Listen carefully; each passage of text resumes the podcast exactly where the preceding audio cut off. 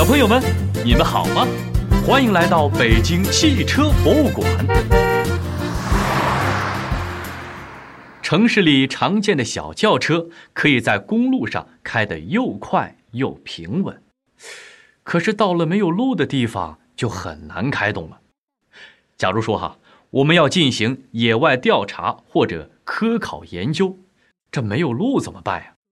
这个时候啊。就需要一种车可以带我们在沟沟坎坎的地形上前进，那就是越野车。从眼前的场景，你可以看到什么呢？有一辆形状怪异的车，旁边还有士兵举枪瞄准。这辆车就是军用越野车。这个场景要表达的意思是，越野车最早是由于战争的需要才诞生的。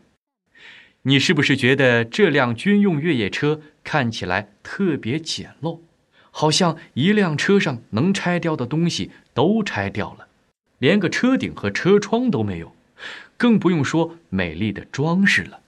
车轮也比普通汽车的轮子大一些，车身离地也高一些。那为什么越野车会这样设计呢？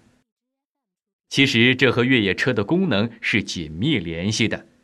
那既然叫越野车，首先就要适应不同的地形，所以越野车需要比较大的车轮和较高的底盘，这样才可以越过陡坎。不管是沙漠、海滩、山地、草原还是泥泞，它都可以通过。士兵才可以驾驶着越野车完成千奇百怪的任务。这其次呢，这种车需要有充足的空间来搭载人员或者装备，所以这种车也不设置车顶和车窗，更不会设置多余的装饰。越简单越实用越好，因为构造简单，它还可以装备武器和其他必要的设备，成为战场上的利器。面前的场景就是第二次世界大战期间士兵利用军用越野车完成任务的场景。如果你是一个汽车设计师，让你来设计一款越野车，你还能想到哪些方法可以让越野车适应更加复杂的路况呢？你可能会想到，一定要有强大的动力，车在没有路的地方行驶。比起在公路上行驶要更费劲儿，在条件允许的情况下，当然是动力越强劲越好。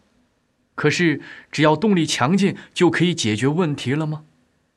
我们来想一想哈，一般的家用小轿车都是后轮驱动，也就是说，发动机带动汽车的两个后轮转动，使得汽车行驶。如果两个后轮陷进泥里，这辆车。就很难跑出来了。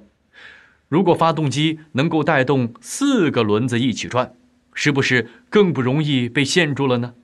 这越野车就是驱动四个轮子一起转的，就是人们常说的四轮驱动。